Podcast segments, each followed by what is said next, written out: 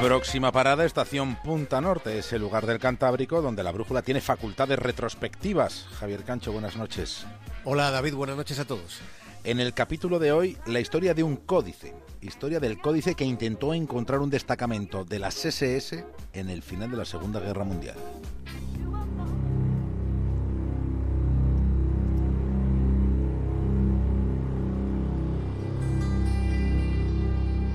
Todo empezó con un pequeño libro.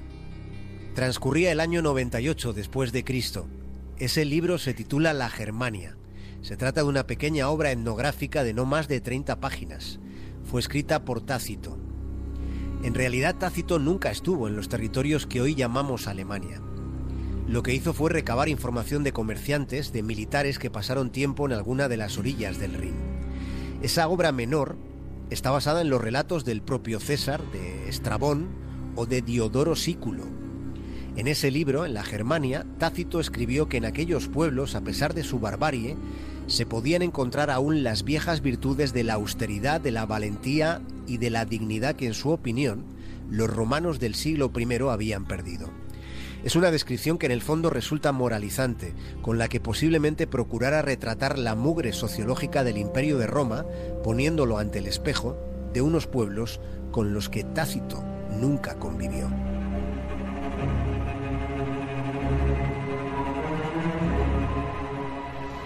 Lo que esta noche vamos a hacer es un rastreo, es un seguimiento por los distintos pasajes de la historia que de alguna manera están relacionados con el códice que tanto ansiaban los nazis. Cuando Tácito terminaba de escribir la Germania, se acababa por entonces el primer siglo de nuestra era. Aquel era el tiempo en el que el emperador Trajano creía haber encontrado la manera de finalizar una guerra que ya duraba 200 años. Aquella contienda tan larga era la que Roma sostenía con las tribus teutonas en el llamado bosque Erciniano.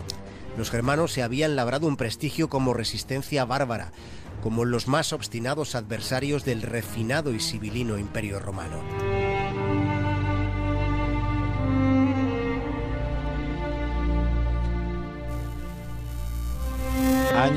Año 852, siglo IX, ciudad de Fulda, en el mismo corazón, en el mismo centro de lo que hoy es Alemania. Quedó escrito que aquel año un monje llamado Rudolf cita a Tácito para hablar del río Weser. Este episodio resulta relevante. Es algo más que un indicio, porque es muy probable que una copia manuscrita hubiera llegado a la famosa librería del monasterio benedictino de Fulda, que fue la escuela de una gran tradición de escribanos y que siglos más tarde sería refugio de los luteranos.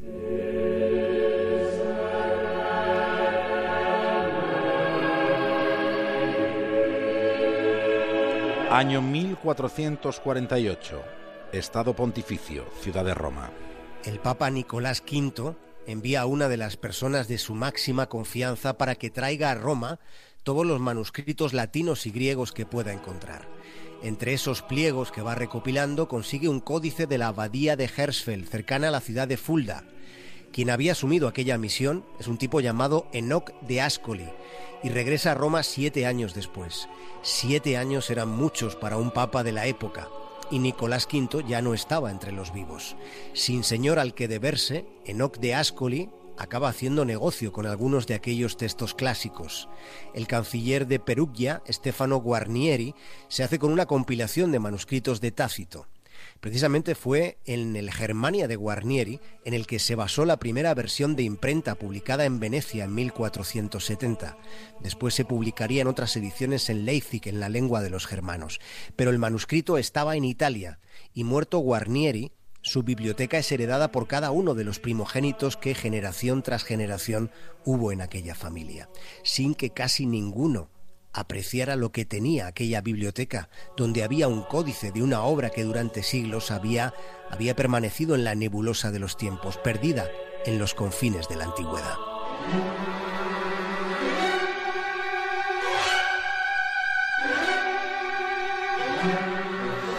Año 1871, ciudad de Berlín. La historia de Alemania como país se inicia en aquella fecha. Se funda el segundo Reich alemán bajo el liderazgo del Reino de Prusia. Su primer ministro es Otto von Bismarck, conocido como el Canciller de Hierro. Los alemanes se declaran descendientes directos de Barbarroja.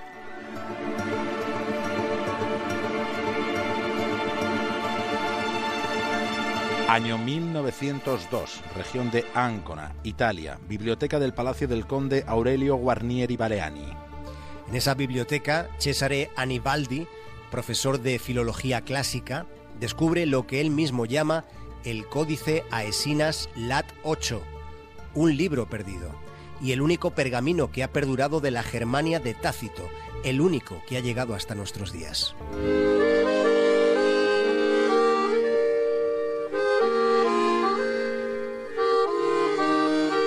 Año 1935. Berlín. Se funda la Erbe, una organización académica que estaría vinculada a las SS. El fundador es Heinrich Himmler, quien sería uno de los oficiales de más alto rango en las SS. Esa organización debía buscar en la génesis del pueblo alemán para ir encontrando los orígenes de la raza. Se consideraba prioritaria la adquisición de textos antiguos que avalasen las tesis del partido nazi. Y en esa obsesión, resultaba que los valores con los que Tácito había descrito las tribus germanas encajaban como anillo al dedo para la legitimación política del Tercer Reich. Aquel texto de Tácito, escrito 19 siglos atrás, fue reinterpretado con una mirada nacional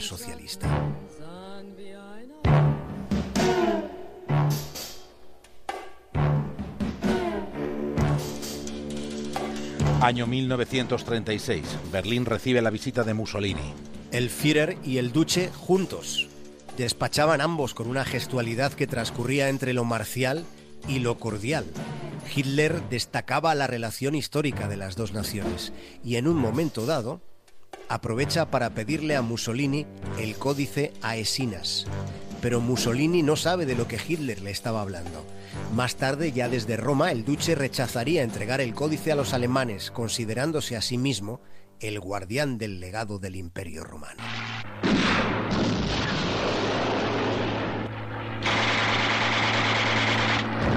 Año 1943, los aliados avanzan con fluidez desde posiciones del sur de Italia. Mussolini había sido derrotado.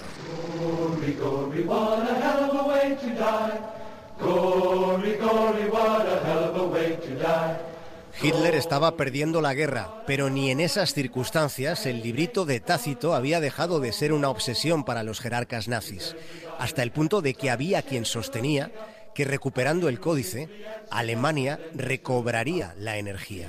Hitler consigue que un destacamento de las SS fuera enviado a Italia por orden expresa del Führer y con un único objetivo, con una misión prioritaria, conseguir el manuscrito de Tácito que se suponía que estaba en el palacio del conde Baleani, que pertenecía a la familia que emparentó con los Guarnieri, mientras las tropas aliadas estaban a punto de tocar, de tomar la región de Ancona.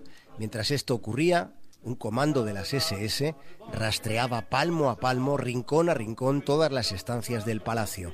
Aquel registro fue un instante culminante en toda esta historia. Para realizar un registro, antes de quitar el apellido de su familia de mi lista, y anotar cualquier irregularidad que encuentre y seguro que la sabrá, a menos que tenga algo que decirme que haga que el registro sea innecesario. Y debo añadir que cualquier información que facilite el desempeño de mi deber no será motivo de castigo.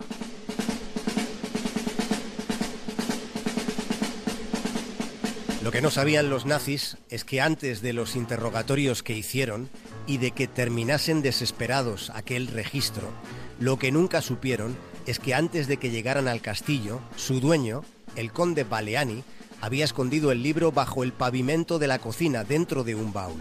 Los nazis no encontraron aquel escondrijo. Se quedaron sin el libro que tanto habían deseado y perdieron la Segunda Guerra Mundial. La Germania de Tácito se conserva hoy en día en el Museo Nazionale de Roma.